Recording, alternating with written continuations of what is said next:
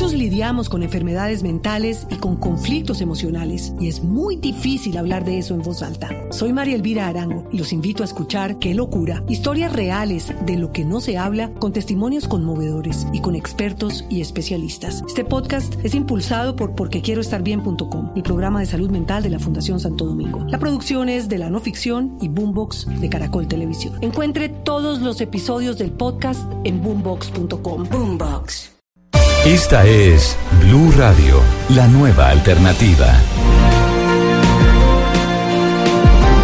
Es el líder, es el partido del líder del partido político FARC, derivado de las FARC de la época de la guerra en Colombia. Don Rodrigo Londoño, señor Londoño, buenos días.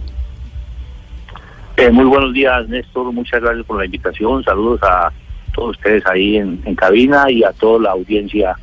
Eh, muy buenos días y por aquí pues, dispuesto a, resolver las inquietudes que haya. Señor Londoño, ¿usted sale a marchar hoy en las marchas que están previstas para protestar por las objeciones del presidente Duque a la JEP?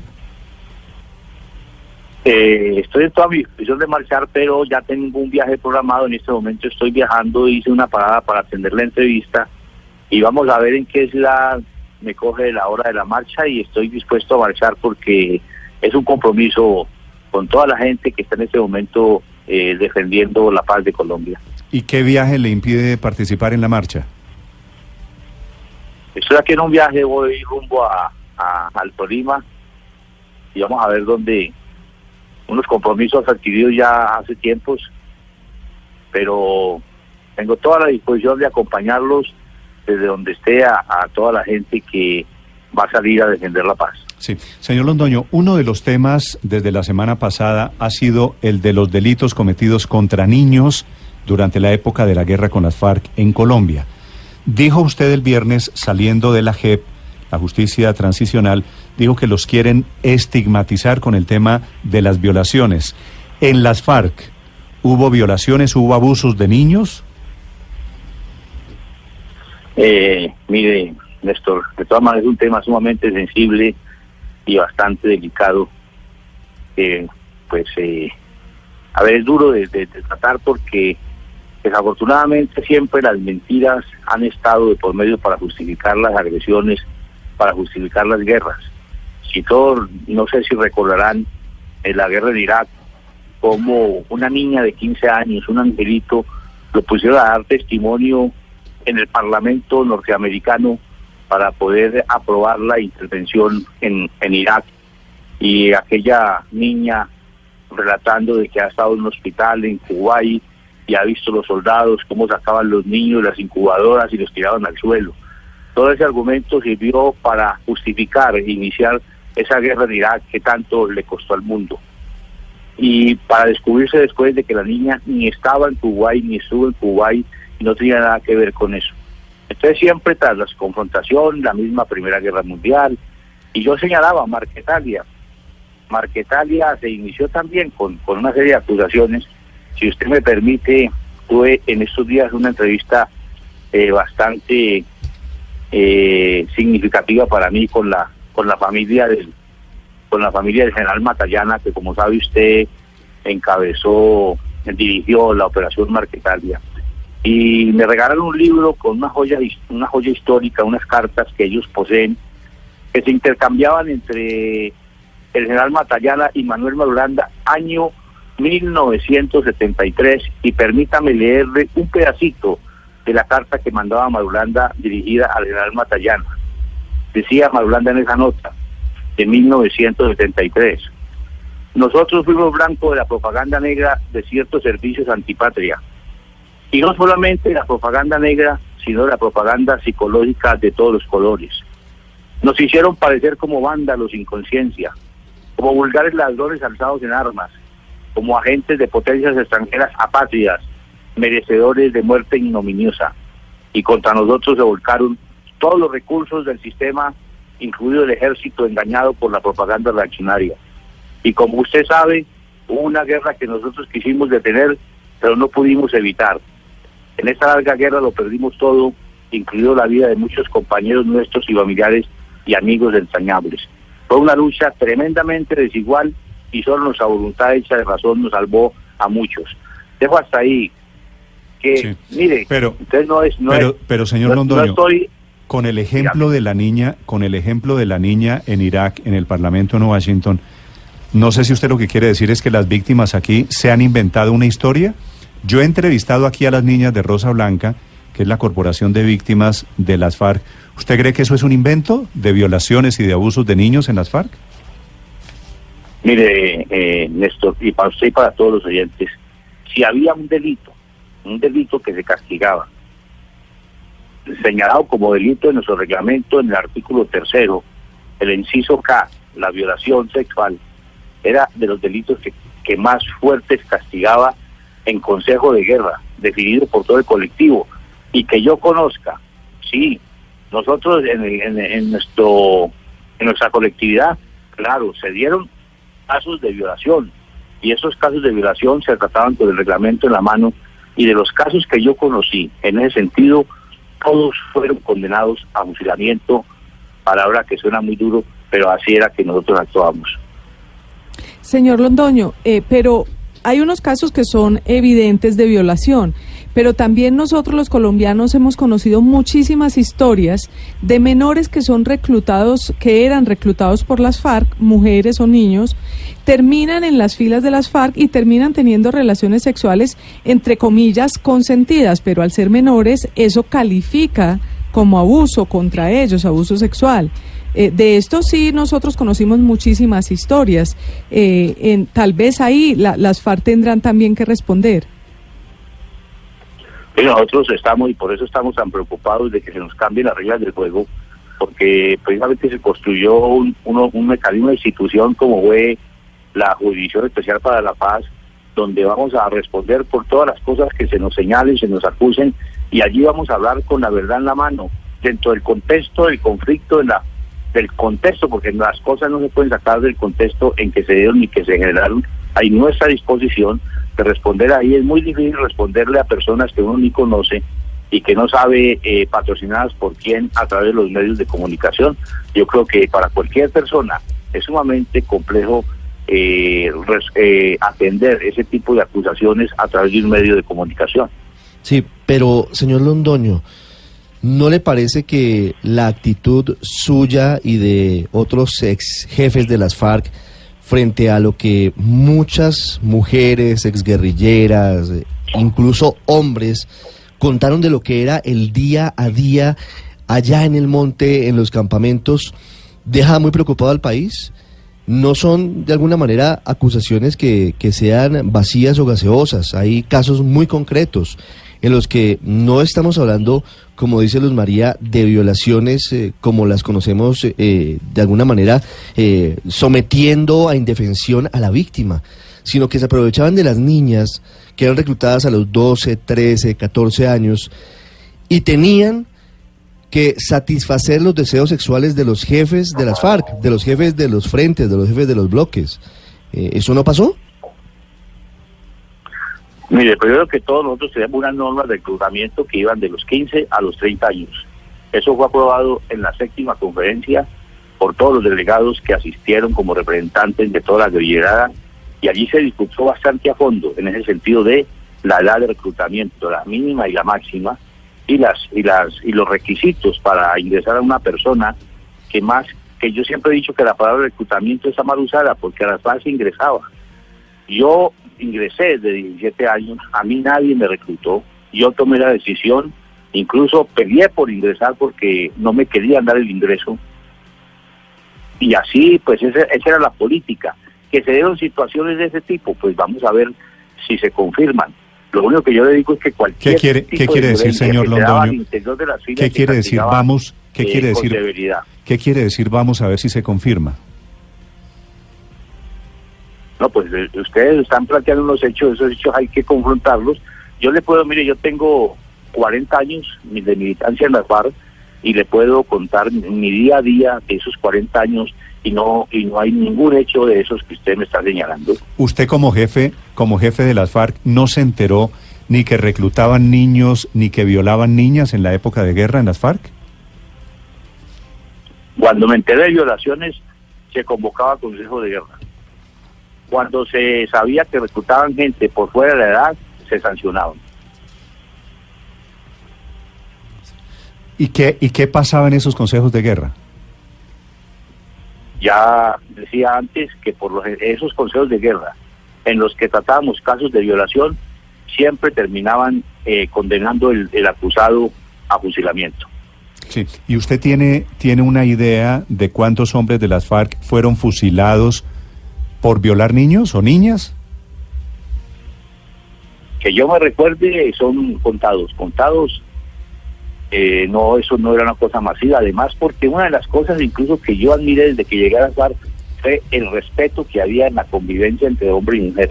Yo creo que pocas colectividades conozco yo donde haya habido tanto respeto entre el hombre y la mujer y no estoy diciendo de que no se generaban de pronto situaciones de la violencia de género que llaman ahora esto porque al fin y al cabo venimos de la misma sociedad, una sociedad machista, una sociedad que nos inculca eh, esa mentalidad y eso se reflejaba, pero además se trataba de una manera muy política a través de sanciones, eh, sanciones restaurativas y sanciones de crítica, autocrítica y, y de acuerdo a la gravedad, pues también a veces se incluía eh, trabajos.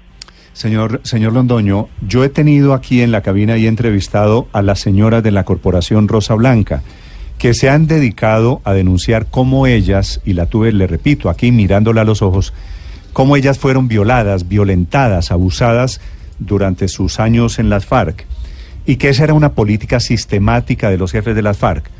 ¿Usted cree que eso no es cierto? ¿Usted cree que eso es un invento de ellas? Eh, pues me da mucha pena contradecirlo, pero eso como política sistemática de notar no existió. Que han existido compañeros que de pronto hubieran aprovechado el mando para tratar de incidir en favores sexuales con alguna compañera con una guerrilla, es posible, es posible que se haya dado, pero lo que le digo yo siempre, que alguien informaba sobre situaciones de ese tipo, eh, era sancionado, se tomaban correctivos, así que también habrá que entrevistar a los cientos y cientos de guerrilleras que están en los espacios para que también hablen de cómo vivían en el día a día durante los años en que duró la confrontación. Claro, señor Londoño, pero solo, solo para saber si estamos hablando el mismo lenguaje, usted como líder de las FARC antes y ahora de la FARC, ¿usted considera que es un delito, que es un abuso sexual el hecho de que una persona menor de 18 años, eh, en este caso más niñas, que, más jóvenes que mujeres que hombres, sean eh, tengan relaciones sexuales con alguien eh, mayor, ¿usted considera que eso es abuso sexual o no? nosotros trabajamos con base en nuestro reglamento, no estamos por fuera de la jurisdicción, por fuera en contra de la Constitución, estábamos alzados en armas, teníamos nuestra propia jurisdicción y el ingreso se daba de los 15 a los 30 años, igual para hombres y mujeres, y el trato allí en ese sentido era bastante respetuoso, siempre cuando había alguna relación a consentir. Y además hay que, pues, un poco investigar cómo la vida en el campo. Mira, si usted va al campo de las niñas, por lo general su, su vida sexual comienza casi entre los 10 y los 11 años. Yo conocí compañeras que ingresaron huyendo de la casa porque la mamá las iba a vender o las iba a obligar a tener eh, relaciones con personas en función de resolver los problemas económicos y algunas muchachas de esas tomaron como salvación ingresar a la organización. ¿Y usted cree que el hecho de que comiencen tempranamente la vida sexual justifica o explica la actitud dentro de las FARC? Yo estoy justificando, además para nosotros eso no era un delito, era algo completamente normal. Estábamos en el marco de nuestra juridicidad y así actuábamos, no violentamente, allí no se forzaba a nadie. Eso es lo que la imagen que se quiere dar se quiere pues eh, eh, cargar sobre nosotros, acumular la mayor cantidad de crímenes para, para satanizarnos. Yo no sé cuál es el interés de satanizarnos. Lo que pasa es que en Colombia, señor Londoño, eso es un crimen, digamos, digamos, en, nuestro estable, en, nuestro establecimiento jurídico es un crimen tener relaciones sexuales y, en la legislación internacional también. Es claro en señalar que la mayoría de edad son los 18 años, no los 15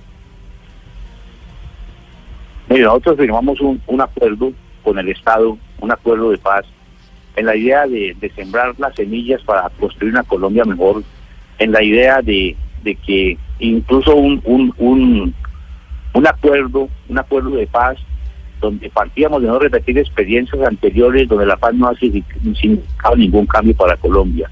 este acuerdo lo planteamos en función de que signifique un cambio para Colombia, un cambio en las raíces que han generado el conflicto en Colombia, en los problemas sociales que hay en el campo, el problema de la tierra, el problema de la falta de participación política, el tema este de los cultivos ilícitos que nos está generando tantos líos en Colombia y todo está planteado en el acuerdo para entrar a resolverlo.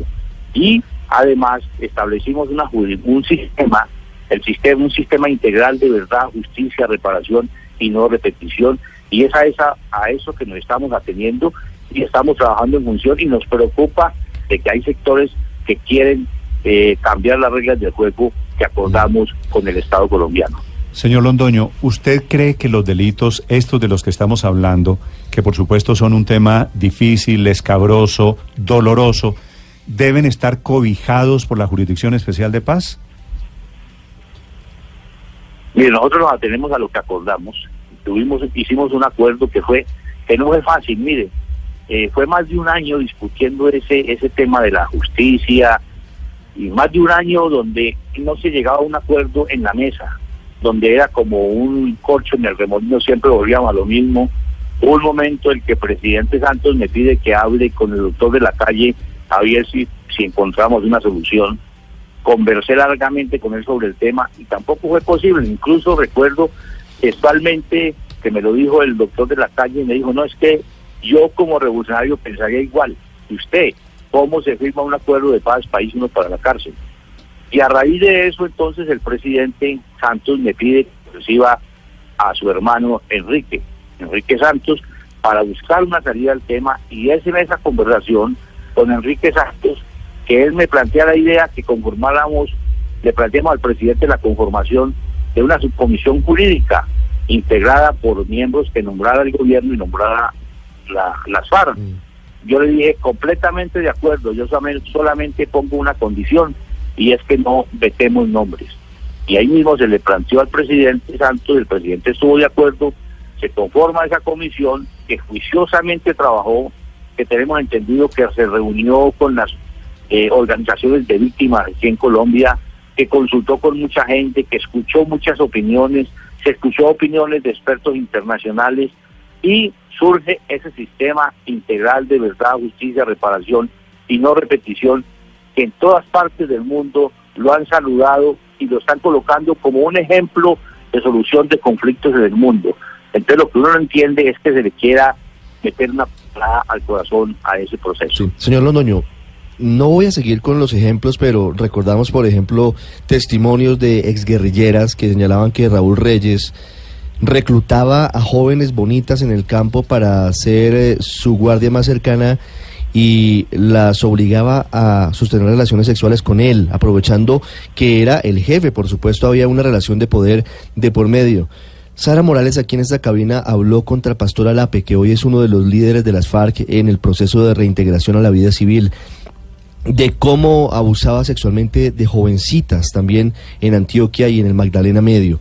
Pero más allá de todo eso, señor Londoño, si en las FARC no era una política este tipo de actuaciones, ¿por qué no apoyan en el Congreso la reforma constitucional que pretende que quienes cometieron delitos de esta índole, violencia sexual contra menores de edad, no sean cobijados por el acuerdo? Si están tan seguros de que no pasó en las FARC, señor Londoño, ¿por qué no apoyan este punto del proyecto de acto legislativo? Y es más, ¿por qué no renuncian a la prescripción si no tienen ningún tipo de mancha?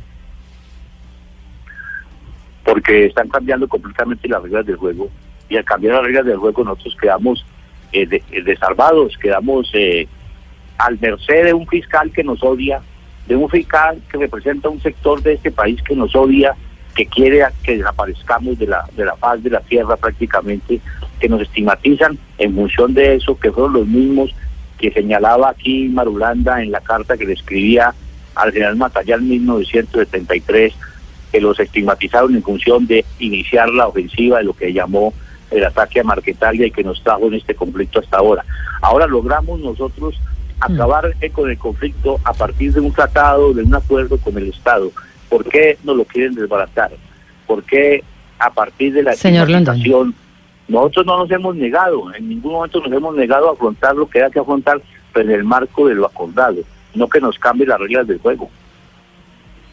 Sí, señor Londoño, pero a ver, el punto aquí es que no solamente estamos hablando de violaciones en términos generales, sino que ya estamos hablando puntualmente de pedofilia contra niñas y también contra niños, según las denuncias de varias víctimas. ¿Cuántos casos conoce usted de violaciones contra varones y cuántos fusilamientos hubo al interior de las FARC por ese lado? Esa es la, calumnia más grande que yo, que yo haya podido escuchar. Eso sí, de verdad que indigna, indigna ese tipo de calumnias esa eh, explotar e-, esa sensibilidad que generan los hechos para tratar de poner a la gente contra nosotros y descalificar lo que hemos hecho, el, el, acuerdo de paz. Yo creo que aquí es, es lo que no podemos dejar que la que la opinión, que la gente eh, se deje se deje desviar de la atención de lo principal. Yo estoy pensando allá en, en las madres, en los padres de familia que están pensando en sus hijos que se los llevan al cuartel, que se los llevan a pagar servicio militar, para que entonces enfrenten un nuevo conflicto, para que nos sigamos enfrentando entre colombianos que somos los pobres. Miren, nosotros, en el caso nuestro, nosotros fuimos allá convencidos de, de trabajar en función de un proyecto, de luchar en función de un proyecto político. Estos señores, estos señores que están asusando ese tipo de cosas, nunca van, ni nunca mandan a su familia. Y eso es lo que yo llamo a los colombianos que no nos dejemos perder esta oportunidad y vamos a movilizarnos en el día de hoy para respaldar el proceso de paz. No estoy llamando a respaldar a la FARC, mando a estoy llamando a respaldar un acuerdo de paz que ya no es de nosotros, un acuerdo de paz que eso me tiene optimista, cada vez más gente, más colombianos lo están haciendo suyo. Sí. Señor Londoño, el presidente Duque estuvo este fin de semana en un espacio territorial en donde hay todavía hombres desmovilizados de las FARC, intentando tranquilizar allí a la tropa, a la guerrillerada, sobre los efectos que puede tener para el futuro del proceso, para el posconflicto, el tema de las objeciones. ¿Usted siente que esa base de la guerrilla está tranquila o está preocupada por el futuro del proceso de paz? Sería muy importante que le dieran a conocer la opinión, eh, el discurso o la intervención que hicieron los compañeros nuestros allá ante el señor presidente, que yo que lo hicieron muy que lo plantearon con, con, con mucha fortaleza, con mucha argumentación, la situación que hay, acompañando pues todas estas quejas que tenemos nosotros en el sentido de que se nos quiere hacer perfidia, que nos quiere engañar. Hicimos un acuerdo, sobre la base de ese acuerdo dejamos las armas, sobre la base de ese acuerdo entregamos los bienes y ahora nos quieren cambiar la regla de juego con, con, pues además utilizando la calumnia y la estigmatización. Sí, pero, pero le, vuelvo a preguntar, ¿esa tropa después de reunirse con el presidente Duque quedó tranquila? ¿Se, se tranquilizaron los ánimos? Eh, no, no, he podido conversar con ellos después de eso. Habría que ser importante hablar con ellos después de, de eso, a ver en qué. Porque el problema no es el discurso, sino los hechos, lo que se va viendo. Esas objeciones que son una puñalada al corazón del acuerdo, pues genera mucha confianza, no solamente en nosotros, en los dirigentes, sino en toda la, en toda la, en todos los combatientes. ¿Por qué esas objeciones ustedes las consideran una puñalada? Es decir, las objeciones básicamente están dirigidas a quienes eventualmente siguen delinquiendo después de la firma del acuerdo, a quienes siguen en el negocio del narcotráfico. ¿Eso por qué afecta el proceso de paz, señor Londoño? Eso es una, una gran mentira eh, allí se nos cambia las reglas del juego. En ningún momento el acuerdo está planteado de que si uno comete un delito después de que firmamos el acuerdo, eh, no lo va, no va a pagar, claro. Y ustedes deben, espero que la opinión conoce, que yo hice unos llamados públicos, incluso al inicio, cuando comenzamos este proceso, hice un llamado a la gente en el sentido, incluso a veces me costó por ahí críticas de algunos, llamados a respetar la constitución, a respetar las leyes, a no dejarse meter en nada ilegal.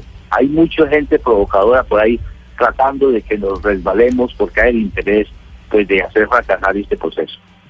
Sí, señor Londoños, ¿cuántos disidentes calcula usted? Porque las cifras, eh, unas vienen del gobierno, pues del ministro de defensa, etcétera.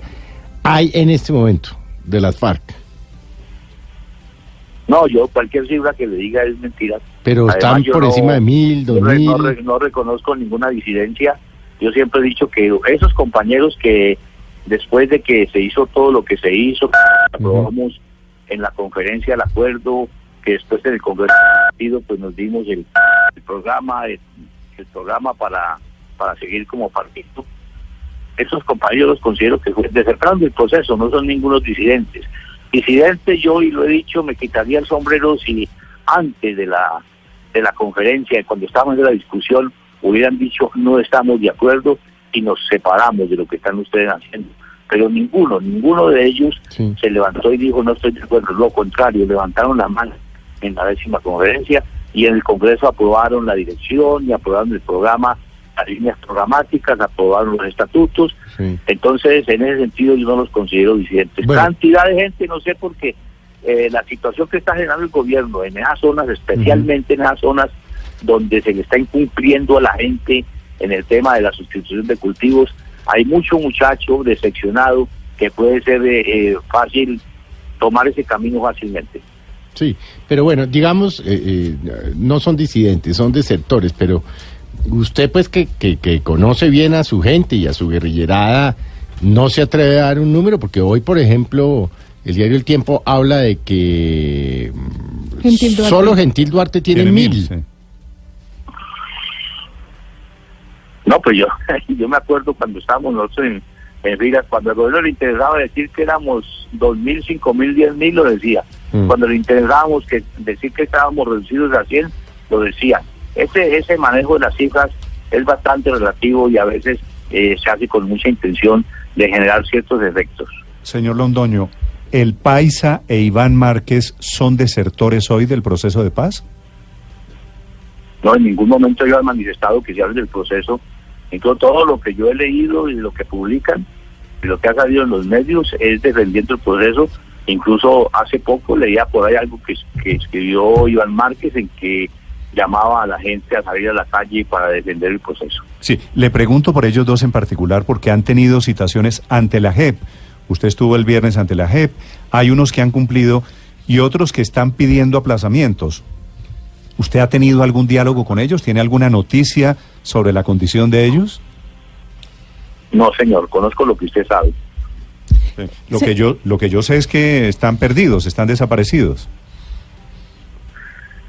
Pero allí se sabe de que, de que hay, de mismo que pidió un aplazamiento en la ED, eso mismo es lo que yo sé, pidió un aplazamiento de detalles ya no conozco. Sí, pero por ejemplo, de El Paisa no se tiene ningún tipo de información desde hace meses. Ni siquiera en las últimas oportunidades se ha enviado un abogado ante la Iván Márquez envió abogado la semana pasada. Iván Márquez ha aparecido, como usted dice, en cartas, en comunicados, eh, ha enviado algunos documentos con sus abogados, pero del país no se sabe absolutamente nada. ¿Por qué el partido FARC no lo retira de su militancia? No, no, no, creo que no, no estamos en ese, en ese sentido. Hay mucha gente incluso que ha especulado de que para generar unos problemas internos, no nosotros estamos esperando que el compañero se manifieste o saber a ciencia cierta emoción de que está. Uno lo que sabe es que lo, el montaje de Santriz, el montaje que hicieron a Santriz, pues generó mucha preocupación, nos generó a todos. Todo, ahí me incluyo también yo. El problema es que unos se escondieron y otros no nos quisimos esconder y estamos aquí pues, dispuestos a, afrontar los, los, a afrontar la situación y los montajes que sean a, desmontarlos dispuestos incluso pues a, a, jugárnosla por este proceso. Seguimos firmes, hicimos un compromiso de Colombia y ante el mundo y de nuestra parte lo vamos a cumplir por encima de lo que sea. Eh, señor Londoño, eh, Néstor le preguntaba ahora sobre las objeciones y usted respondía que en ninguna parte del acuerdo dice que no pueden seguir delinquiendo. Entonces, si, si en ninguna parte dice eso, ¿qué problema hay en que eso quede más explícito? ¿Qué es lo que pide el presidente Duque en las objeciones? Mejorar el acuerdo. no, si quisieran mejorar el acuerdo, Mejorar la ley, perdón, mejorar la ley para que esté más de acuerdo con el acuerdo si, si, se pensara en mejorar, eh, estarían proponiendo de que a la Comisión de la Verdad se le aumente siquiera unos cinco años, porque tres años va a ser un tiempo bastante corto para poder dilucidar la verdad de lo que pasó de conflicto. pero, las objeciones, ¿usted cree que las objeciones sí son, eh, le, pegan duro al corazón del acuerdo o simplemente lo que no le gusta es que, le, como usted está diciendo, le cambien lo que ya habían acordado?